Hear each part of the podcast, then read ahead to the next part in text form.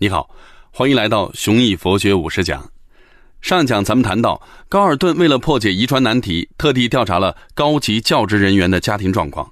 这些人依据教规必须保持独身，但他们往往会把养子、侄儿乃至远房子侄培养出来，就像父母养育子女一样。那么这些子侄们的成才率会呈现出怎样的特征和规律呢？这些特征和规律会和祈祷的效用问题有什么相关性吗？这一讲就来揭晓答案。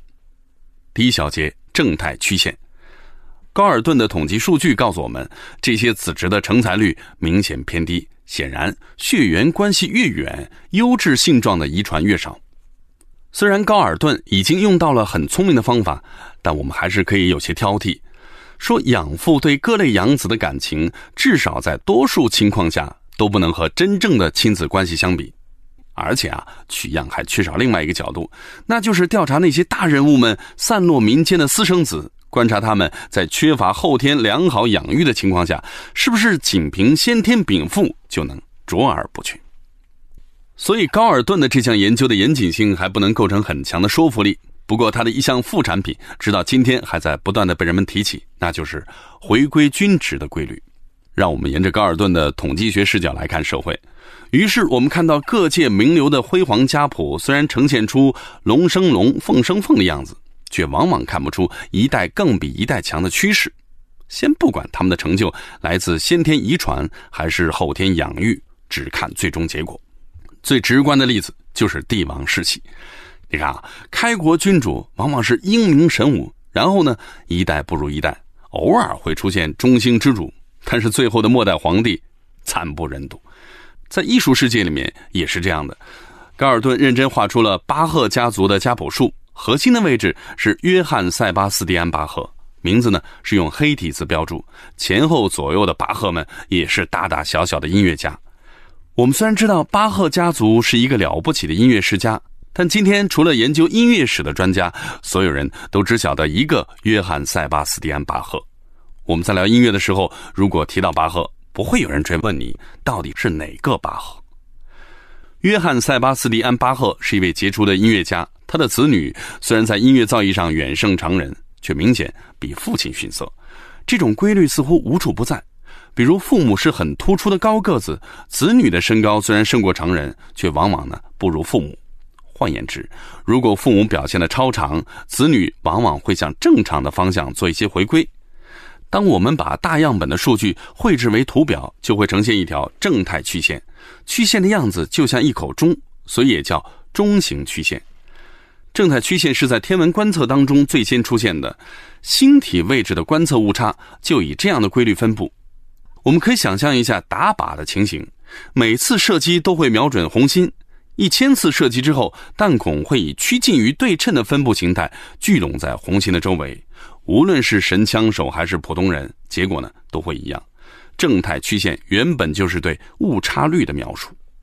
人们渐渐发现，自然界的很多现象都会呈现这种规律。终于到了十九世纪初，比利时数学家凯特勒发现，士兵体检报告里的胸围数据竟然也可以画出正态曲线。我们必须留意，曲线虽然相同，但数据的本质已经变了。它所反映的已经不再是观测误差了。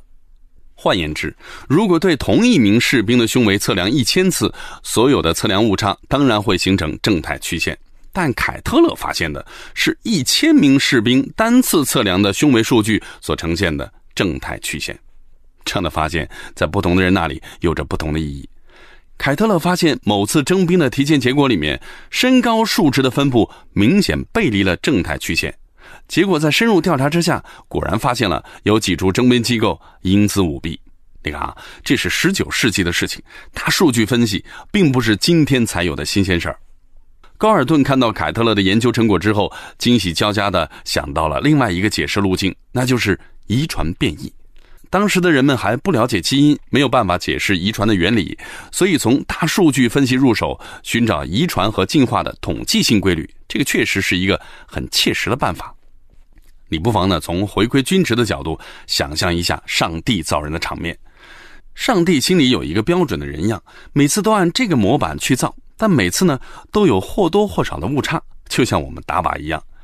在古希腊，柏拉图就是用这个理由来解释现实世界为什么是不完美的，理念世界又为什么是完美的。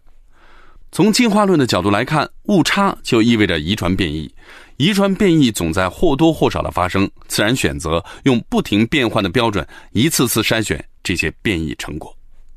好，我们来看一下第二小节，统计学是大杀器。把统计学引入进化论，使高尔顿成绩斐然。尽管在他的有生之年，是优生学方面的贡献使他名满天下。但今天已经很少有人继续采信他的优生学理论了，反而是回归均值之类的统计学概念经受住了时间的检验。一种新理论或新方法的提出，往往会引发意想不到的后果。我们在理解回归均值的时候，恐怕一时还想不到它会带来独神方面的麻烦。是的，既然学习了高尔顿的歪理邪说，难免有人会生出这样的怀疑。祈祷之后的得偿所愿，到底真是因为祈祷的力量，还是因为回归均值所致呢？你看啊，如果换到中国的语境下，这就相当于对念佛和烧香还愿的质疑了。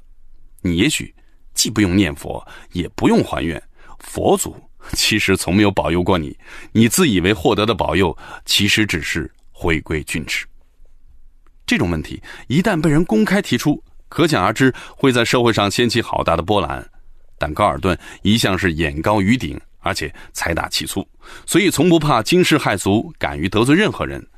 他专门用统计学手法对上帝的力量做了研究，论文的题目就是在我开头提到的对祈祷效果的统计调查。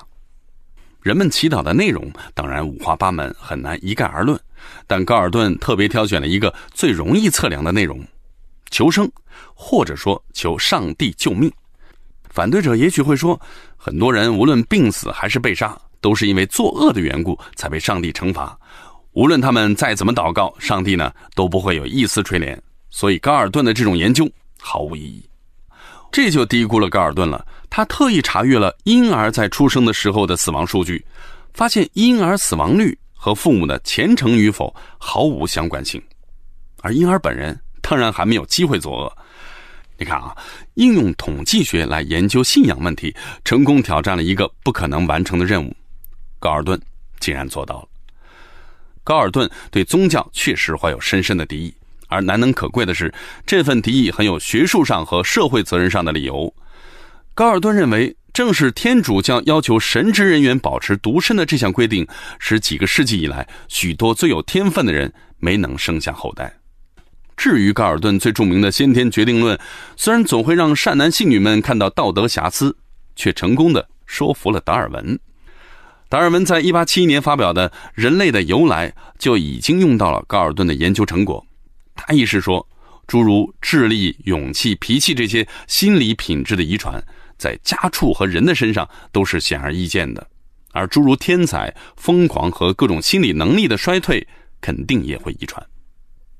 今天我们看到的《人类的由来》的中译本是由潘光旦和胡寿文合译的。潘光旦是中国最著名的优生学家，《人类的由来》是由一位优生学家，而不是生物学家或人类学家翻译出来的，这很有一点耐人寻味。这又是一番波澜壮阔的内容，那我呢就不把话题扯远了。回到祈祷的效果这个问题，你觉得高尔顿的研究报告可以成功说服那些虔诚的信徒吗？